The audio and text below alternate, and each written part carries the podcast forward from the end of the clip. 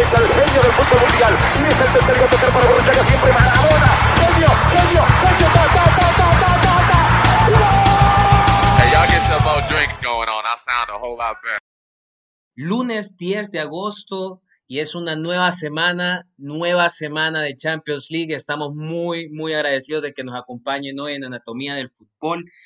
Diego, vamos a hablar de lo que pasó la semana pasada, nuestras predicciones. Vamos a tener un nuevo segmento, el payaso de la jornada.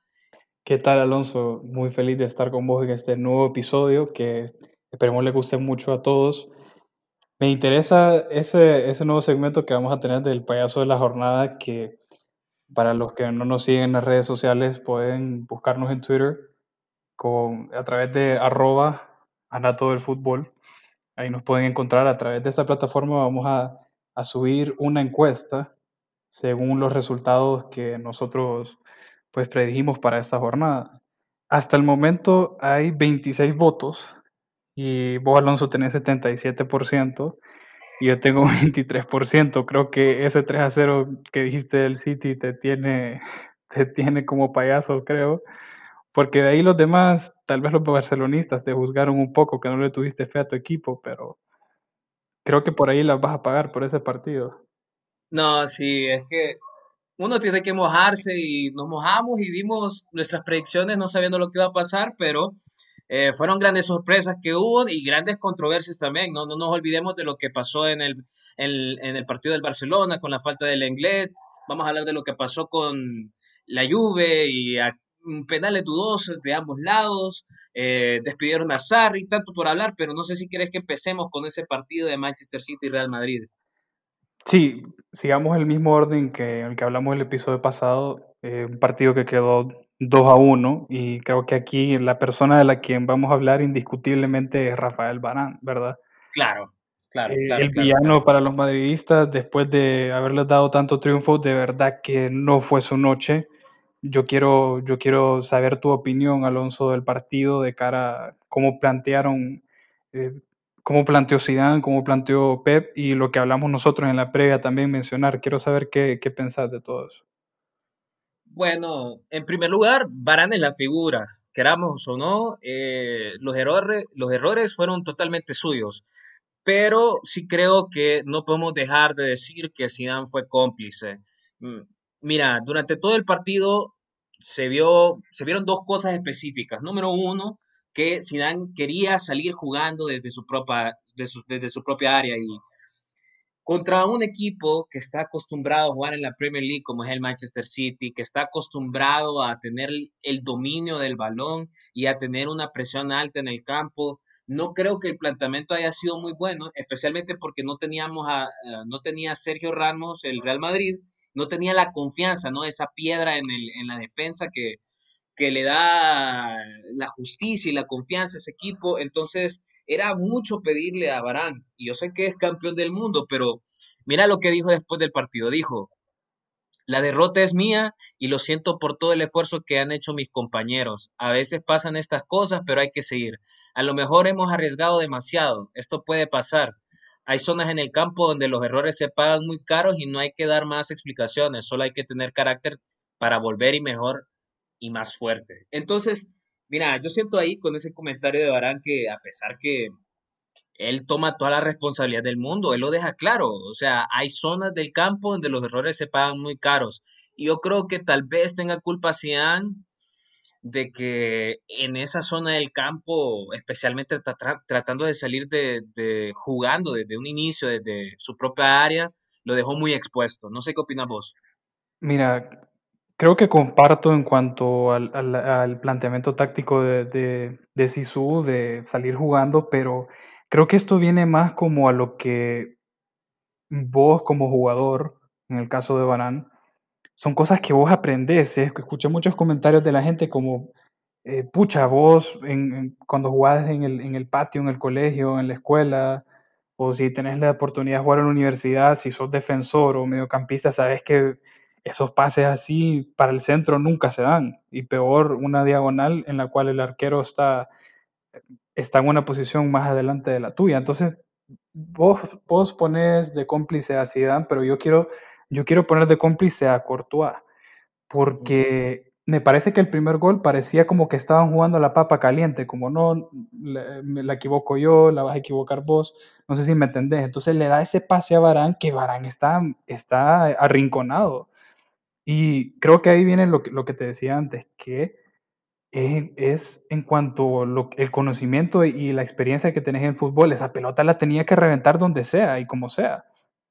¿Verdad? Entonces Courtois ahí creo que fue cómplice y también, en mi opinión, fue cómplice en el segundo gol, que fue otro error de Barán que jugó de cabeza para atrás y Courtois achicó muy mal, salió, al, salió del arco ni siquiera a buscar el balón, simplemente salió resignado a que Barán cometió un error y, que probablemente iba a hacer gol.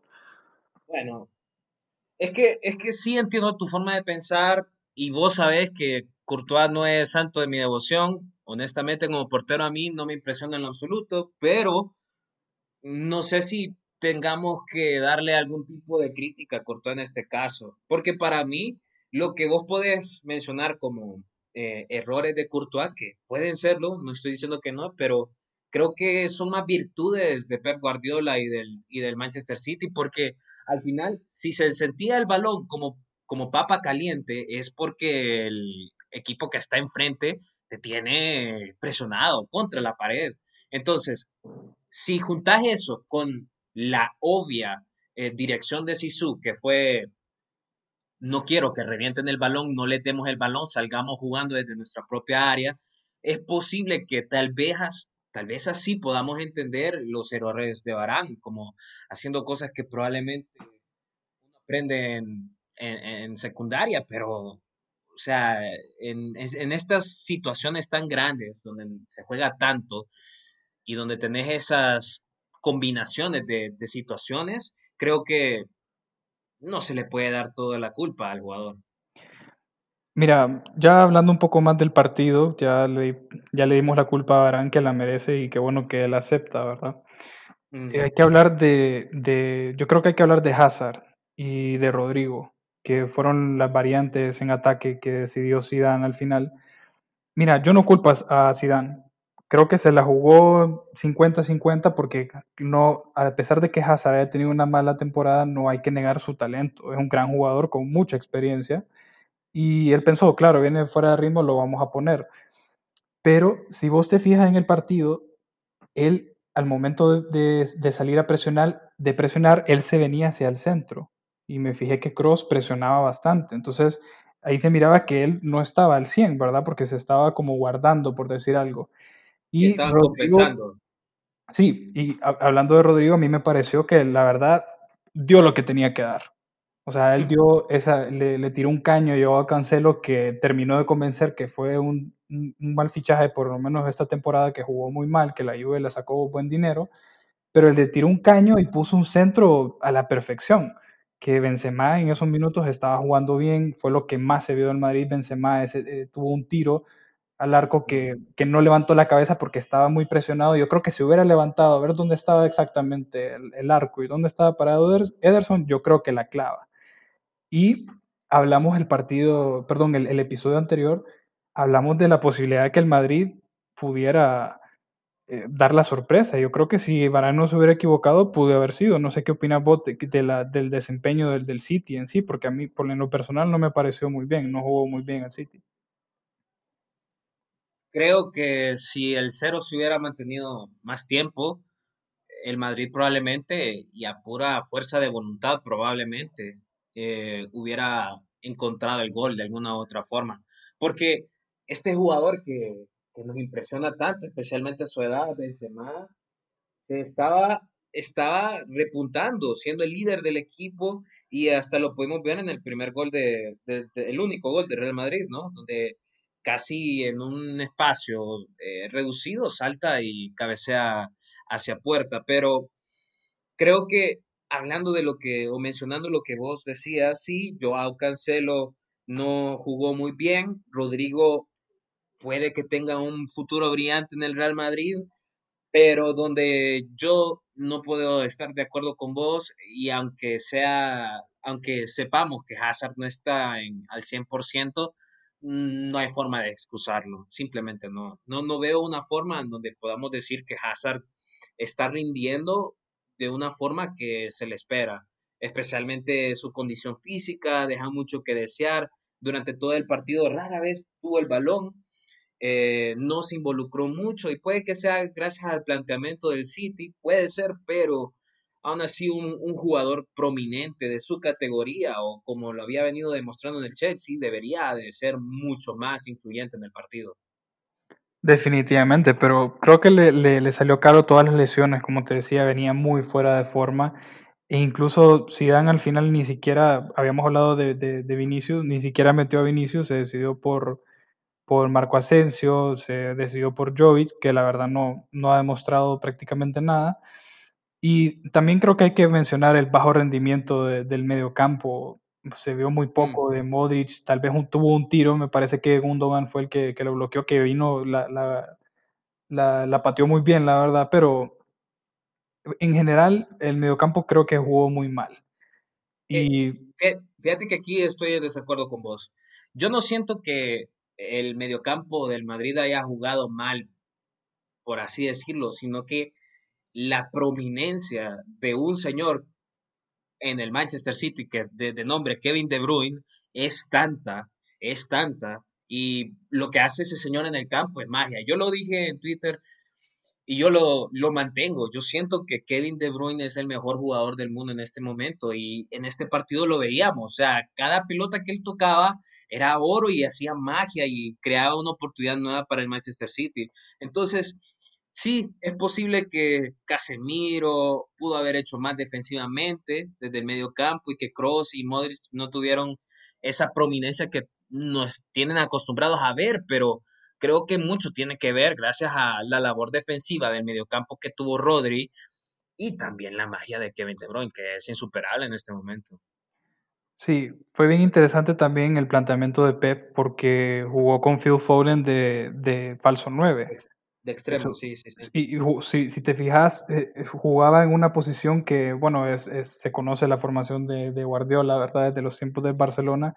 Y ya cuando planteó el segundo tiempo, cambió su, su, esquema y jugó un poquito más libre de Bruin y cambió de banda a Sterling, ¿verdad? Como vimos así, y siguió ese juego de presión. Pero definitivamente el Madrid, eh, yo creo que le afectó demasiado esos errores de Barán. Cuando vos estás en el campo, dudás de vos mismo, dudás de tu equipo, y eso le, le, le cobró factura. Ya al final, obviamente, era muy difícil para, para el Madrid remontar y, y, peor con los cambios al minuto 83, ¿verdad? Solo creo que entró Asensio como al 60 por ahí, pero después los cambios ya muy tarde ya para nada, eran sí. manotadas de ahogado, como dicen. Manotadas de ahogado, sí. Eh, y no sé si vemos lo que predijimos hace una semana. Hace una semana yo dije que el Manchester City pasaba, entonces de alguna forma sigue estando en lo correcto, no sé qué opinas, pero decía pero de que el Manchester City iba a ganar 3 a 0. y bueno, vos no te quedabas muy atrás, siempre pensabas que el Manchester City pasaba, pero que iba a ser un partido más reñido eh, con el 1 a 1. Sí, creo que no estuve, no estuve tan lejos en esa. Me, creo que me arruinó mi predicción Barán. Y bueno, quién sabe, imagínate que Benzema hubiera metido ese gol 1 a 0, se hubiera cambiado bastante la cosa, pero bueno, eh, quedó fuera el Madrid, habrá, habrá, tiempo para hablar más del City eh, el siguiente episodio. Y quiero que hablemos de la, de la Juve León, que, bueno, personalmente el partido que más vi, como todos eran al mismo tiempo, el partido que más vi fue el del City Madrid, pero sí estuvo un rato cambiando para, para ver a la Juve porque desde que vi ese penal, que fue al inicio del partido, minuto 10 aproximadamente, una barrida de Betancourt, que a mí no me parece penal, y luego lo que más me impresionó fue ver el penal de Depay que lo, lo tiró como, no sé, como el ojo Abreu, o sea, qué, qué agrandado, como decimos en, en Eso, grado, ¿verdad? Sí, sí. increíble. Y yo más, bueno, yo como fan del United, ver un jugador así que prometía tanto hacer algo así, está engañado para mí, ¿verdad? Pero hay que ver qué hace ahorita, ¿verdad? Eh, se viene un partido difícil y, y, y el Lyon creo que además de hablar del fracaso de la Juve, el Lyon tiene su mérito.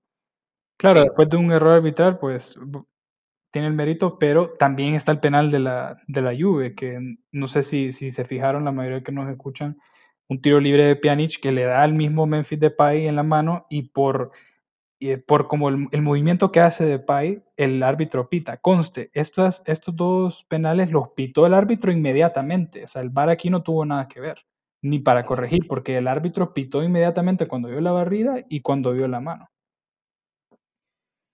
Este partido verdaderamente muy controversial. Yo, mira, honestamente, viendo la repetición, después de ver el partido de Manchester City contra el Real Madrid, eh, y sí, entrecambiando entre canales para ver los, los, los- los dos partidos, sí me di cuenta que eh, lo que dijimos hace una semana fue realidad.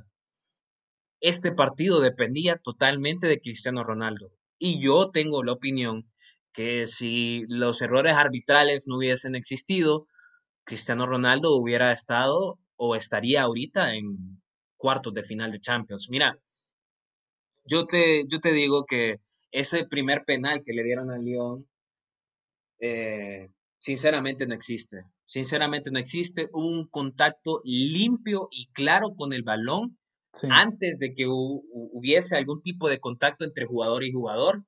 Y creo que sí, tenés razón, ¿verdad? Ese penal de Depay inspira mucho eh, soberbia o, o- o técnica, ¿no? sí, Pero es lo, sí, sí, fue demasiado, pero la verdad no importa. eh, eh, lo importante es que quedó en la red. Y después yo siento, y puede que esté totalmente engañado, pero a veces siento que cuando hay errores arbitrales, los árbitros tienden a como compensar sus propios errores en, en el, en el partido, ¿no? Sí, Entonces, esa, esa falta penal que le cobran a Depay eh, por la mano después del tiro libre, ese, ese penal, nueve de diez veces en cualquier otro partido simplemente no importaría y seguiría el- el- el- la jugada. Pero debido al claro error que pasó en el primer tiempo, yo siento que sí afectó y la decisión del árbitro, pues, dejó mucho que desear. Terminó siendo penal. eh, Cristiano Ronaldo anota el gol de penal y después eh, intenta salvar el partido con otro gol, pero no le, no le fue un suficiente. Un golazo. Sí. sí, un golazo. Em, no sé si querés que hablemos también de lo que pasó después del partido, que vos lo dijiste bien, mm, fue una predicción casi, eh, No en papel. no sé, sí, no, sucedió, sucedió lo que dijiste, lo que vos dijiste sucedió, despidieron a Sarri, no esperaron ni siquiera una semana, yo creo que fueron horas entre el partido de, de, de despedida y su despido. Entonces, no sé qué opinás acerca de Pirlo como el nuevo entrenador de, de la Juve. Mira, yo pienso que es una decisión muy arriesgada. Eh, Andrea Agnelli, el presidente de, de- la Juve, creo que tiene mucho que ver con esto. eh, Creo que tal vez algo que ya lo tenían pensado de antes de la temporada, porque yo hablaba lo de Sarri porque más que todo por lo que vi después de, del regreso, el equipo del Sarri nunca agarró una, un estilo bueno de juego. Siempre, siem- nunca intentó algo nuevo, Sarri. Siempre era ese 4-3-3 y si no, no manipulaba su formación y sus tácticas de acuerdo a las herramientas que tenía, ¿me entendés? Sí. Entonces, creo que era la crónica de una muerte anunciada. En- por eso lo mencioné, ¿verdad? Y, y bueno, la verdad es que no estaba tan perdido. Y lo de Pirlo, como te digo, una decisión arriesgada y una predicción en cuanto a no decir, no hablar de nada más, ni, ni de su experiencia, ni de qué va a pasar con la Juve, porque la Juve va a reestructurar mucho. Incluso se duda bastante que Cristiano siga. Yo creo que va a seguir, pero incluso hasta eso se está cuestionando. Entonces, para mí, Pirlo en diciembre va a estar fuera. Y siempre me pregunté quién iba a ser el técnico que iba a romper esa racha ganadora de la Juve durante tantos años. Y ahora ya, para mi gusto, ya tiene nombre y apellido y es Andrea Pirlo. Es la oportunidad perfecta para que el calcio rompa esa, esa maldición que siento que aleja a muchas personas de verla. De decir, no, si siempre gana el mismo, lo que decíamos, eh, creo que en el primer episodio del Bayern y de la Juve. Pero para mí no es una buena decisión. En, en mi, en mi opinión, no. No sé vos qué pensás. Pues cuando me pones a mí de un lado a Sarri, que convirtió a un Napoli que casi gana la liga, eh, cuando vemos a ese Sarri que después va hacia la Premier League y si bien no fue muy querido por la afición del Chelsea, siempre logra ganar una Europa League, volverlos a meter en Champions y regresa a Italia, a la Juve, y me pones ese tipo de experiencia en Europa a cambio de Pirlo. Y yo sé de que todos amamos a Pirlo porque nos encantaba cómo jugaba y es el señor del vino y de la barba y que siempre se mira bien, pero no sé qué decirte. Para mí no hay competencia alguna. Ah, si yo fuese dirigente de la Juventus, siempre, absolutamente siempre preferiría la experiencia de alguien como Sarri a un experimento que básicamente solamente es una jugada eh, casi de mercadotecnia, ¿no? Al apuntar a Pirlo. Entonces, yo creo que tenés razón, que gracias a, este, a esta nueva decisión de la, de, la Juventus de, de apuntar a, a, Pirlo como su técnico, es la oportunidad perfecta para ya sea la Lazio o el Inter o, quién sabe, tal vez hasta el Milan pueda dar la sorpresa de que alguien más sea campeón en, en el calcio, porque 10 años, Diego, 10 años de que alguien gane una liga no es bueno para nadie, en ninguna liga del mundo. Entonces, la calcio tiene un buen nivel, creo que, bueno, vos amás la calcio mucho más de lo que yo la veo, y es posible que, que gracias a que la Juve tal vez tenga un mal año, pueda que gane más espectadores. Sí, creo que podemos hablar un poco más de eso ya cuando tengamos cerca el inicio de las ligas de nuevo. Pero yo, te, yo te hablo de Pirlo porque pienso más que todo en lo que se vio en el Milan esta temporada, que bueno, aún se ha visto que hemos estado cambiando mucho de técnico, pero la idea de, por ejemplo, Clarence Seedorf o de Pipo Inzaghi, de ser técnicos, sí, claro, tienen toda la garra, tienen todo el corazón, tienen todas las ganas, pero esa experiencia creo que al final es lo que te pasa factura. Y, y, no pienso que Pirlo sea, no sepa nada o que no tenga futuro, sino que tal vez hubiesen contratado a alguien más y, y lo hubiesen puesto a él de asistente, porque así es como vos aprendes y agarras cancheo, como dicen, ¿verdad? Sí, lo que pasó con, con Zidane y, y exacto, ¿no? Exacto, entonces esto eh, también para Pirlo es un riesgo porque ¿quién te va a contratar después de fracasar? ¿Verdad? Eh, él también está arriesgando bastante personalmente. Sí. La semana pasada, eh, nuestras predicciones. Quedamos, quedamos, vos dijiste que la Juve ganaba 2 a 0 y yo dije que ganaban 3 a 1. Y el partido quedó 2 a 1, pero fíjate que algo que no mencionamos el episodio pasado era que si a la Juve le metían un gol, tenían que meter tres. Y esa era la idea que yo tenía en mi mente, que le iban a meter aunque sea un gol iban a meter tres, por eso te decía el 3 a 1, porque con ese 3 a 1 avanzaba. Igual vos con el 2 a, 0 avanzaba la. Entonces, la verdad es que en cuanto a nuestras predicciones, el marcador no está muy lejos de ninguna de las dos, pero eh, creo que nadie esperaba que pasara el Lyon.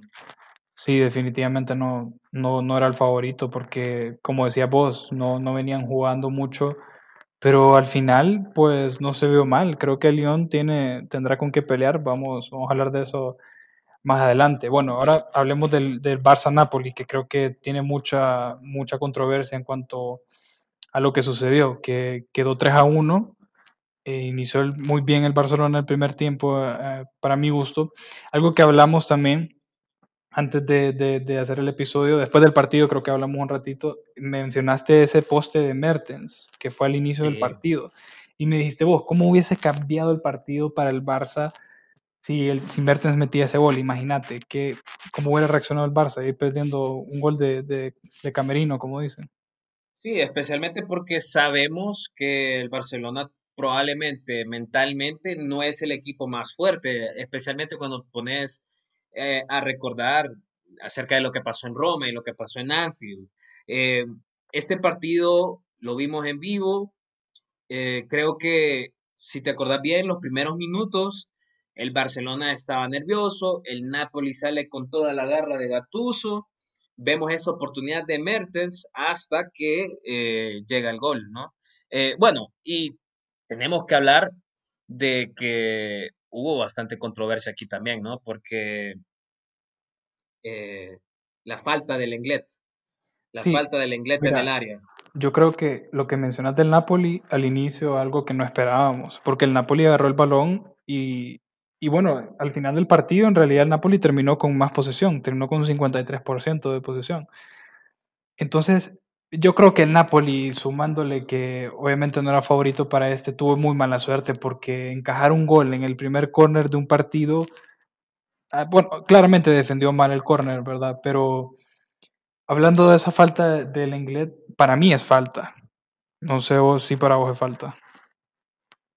Yo no estoy de acuerdo con vos en esto. Yo siento que son simplemente cosas que pasan en el fútbol. O sea, el contacto en un córner y ameritarlo a que sea una falta es muy difícil y muy subjetivo. Para mí, en mi opinión, esa falta del Lenglet o esa supuesta falta del Lenglet que lleva al primer gol eh, no existe. Para mí es un gol legítimo y el VAR hizo lo que tenía que hacer y, y lo marcaron como gol.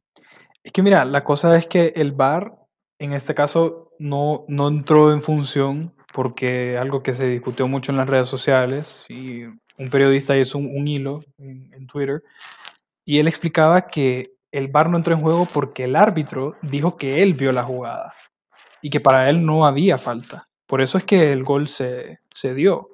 No es que el VAR dice, no, si hay falta, tenés que venir a verla, como ha pasado en otras ligas, pero no fue el caso ahorita en Champions, porque hemos visto en la uh -huh. Premier que está por encima el, uh -huh. el que está viendo la computadora, ¿verdad?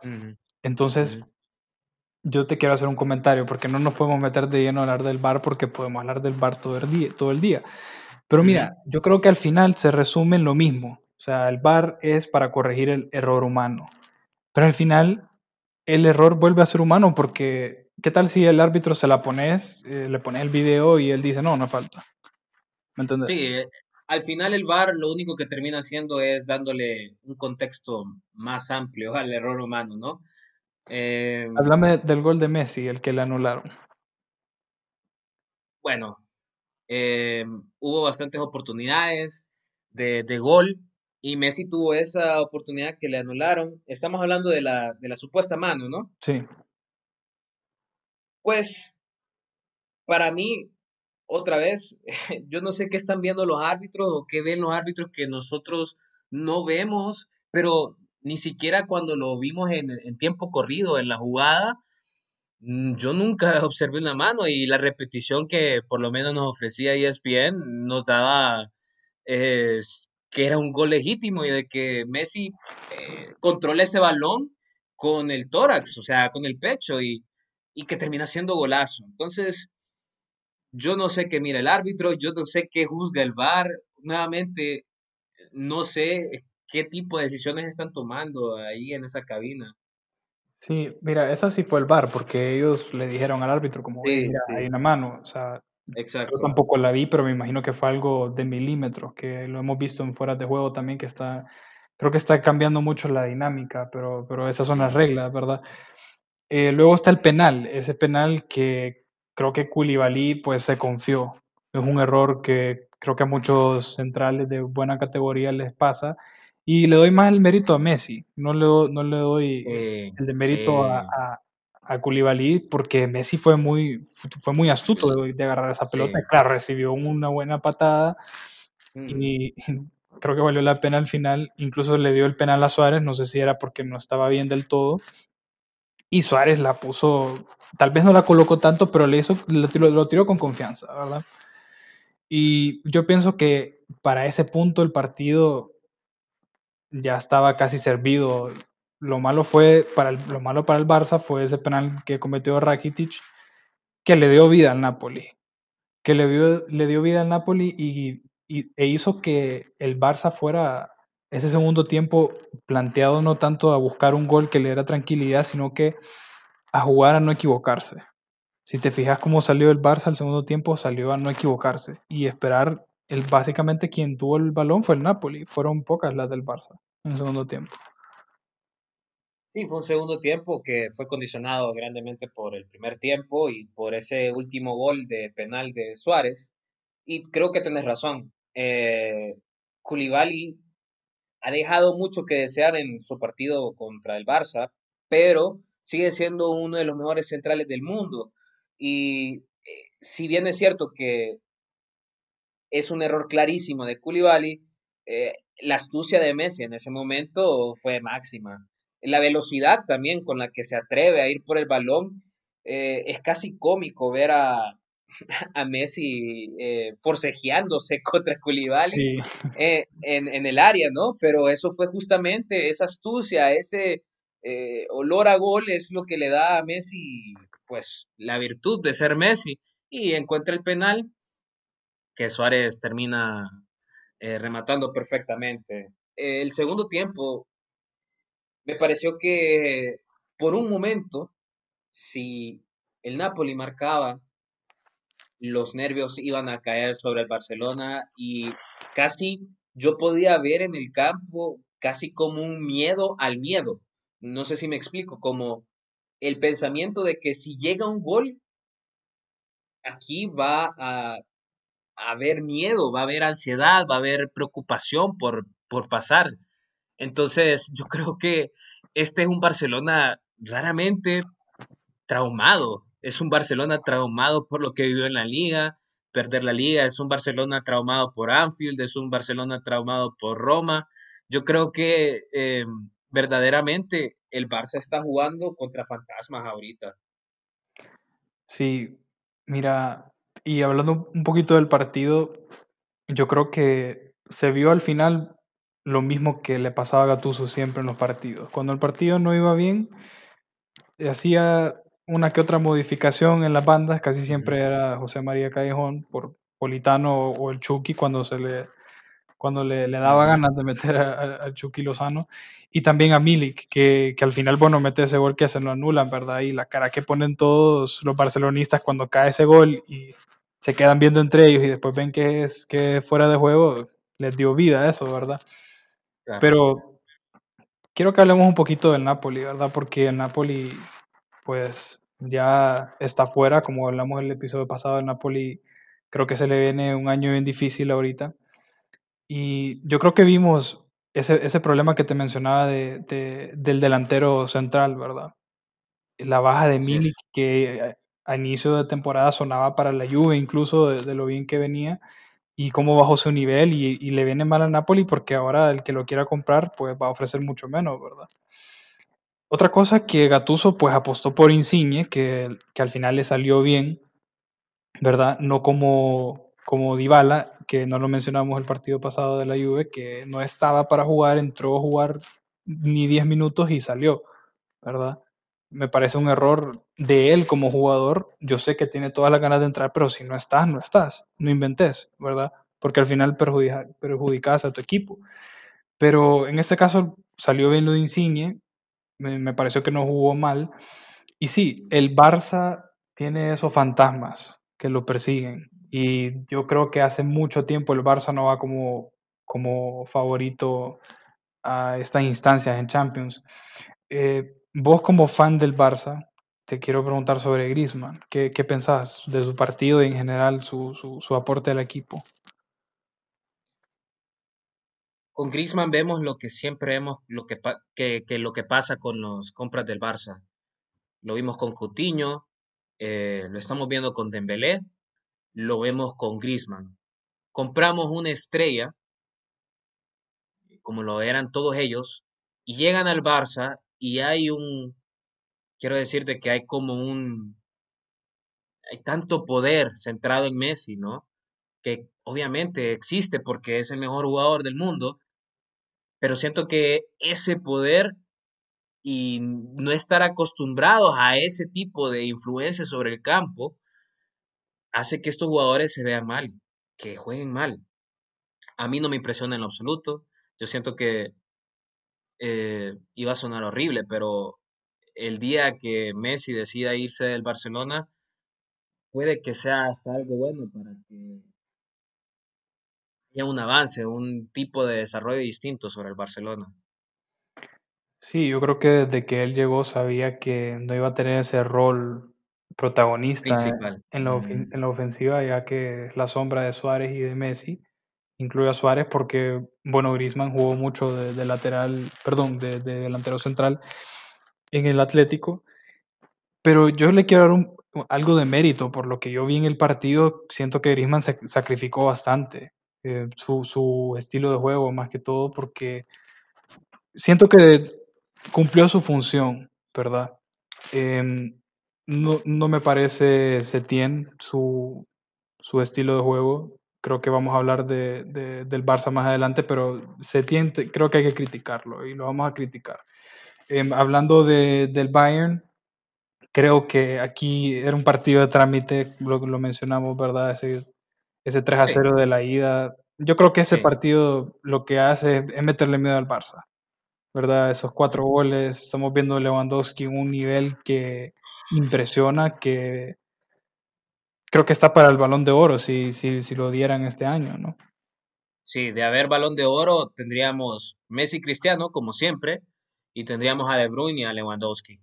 Esos serían los, los cuatro protagonistas de, de este balón de oro. Lástima que no se va a dar. Eh, pero nosotros creíamos que iba a ser un juego sin mucha intensidad, que iba a terminar 2 a 0. Los dos compartimos esa misma predicción y al final eh, nos damos cuenta que, bueno, los alemanes son insaciables, que cuando tenés una máquina de, de la capacidad de Lewandowski, anotar cuatro goles no es nada. Y fue exactamente lo que hicieron contra el Chelsea. Un Chelsea que derrotado, sin, sin Pulisic, sin Aspilicueta y con un William que ya se va del equipo. Sí. Bueno, el Chelsea, como lo dije en el episodio pasado, lo mejor que le podía pasar era que terminara la temporada ya y para suerte de ellos ya se acabó. Y de ese partido creo que me llamó la atención que Coutinho no jugara, porque como decís vos, pensamos que era un partido que iba a ser de baja intensidad, un partido tranquilo, y era un, creo que era un buen partido para que él agarrara confianza para ver si jugaba titular contra el Barcelona, ¿verdad? Pero bueno, eh, no lastimosamente, lastimosamente yo creo que Coutinho ya no es ni jugador del Bayern y ya no es jugador del Barcelona. Yo creo que está a la venta y se va a ir a donde sea y por una cantidad absurda de dinero. No absurda en el sentido de inflado, sino de reducido, especialmente cuando pensás que lo vendieron de Liverpool por 140 millones de euros y lo van a terminar eh, prestando por 10. ¿Y para vos cuánto cuesta Coutinho ahorita entonces? Para mí, Coutinho cuesta lo que siempre ha costado. Con la ayuda de Klopp, Coutinho vale 140 millones. Pero si no tenés a Klopp, si no tenés una afición como la de Liverpool apoyando a ese jugador incondicionalmente, porque Coutinho en el Liverpool también era inconsistente. Si no tenés todo eso, si no tenés una familia que te apoya a Coutinho, porque es un jugador bastante anímico, su valor se reduce a 50 millones, 40 millones. No estoy de acuerdo. Creo que sí influye la camisa que te pongas, pero el, talento está ahí. Creo que es más de, estilo de juego. Y vamos a ver quién, quién va a apostar por Coutinho, para, porque para mí es un buen fichaje si se lo lleva. Claro, te la está jugando, pero el talento está ahí. Eh, para este, bueno, fallamos los dos en la predicción. Y para el del Barça, creo, no sé si lo mencionamos.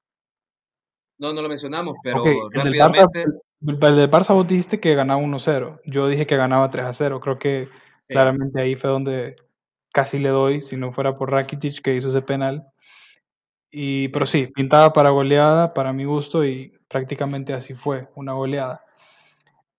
Bueno, Alonso, estoy muy emocionado por el siguiente episodio que vamos a tener de esa previa de, cuartos de final, que se vienen buenos partidos, afortunadamente un partido por día para que los podamos disfrutar, no tengamos que estar cambiando canales. Y los invito a todos a que puedan escuchar el siguiente episodio antes de todos estos partidos. Gracias por escucharnos nuevamente y hasta la próxima.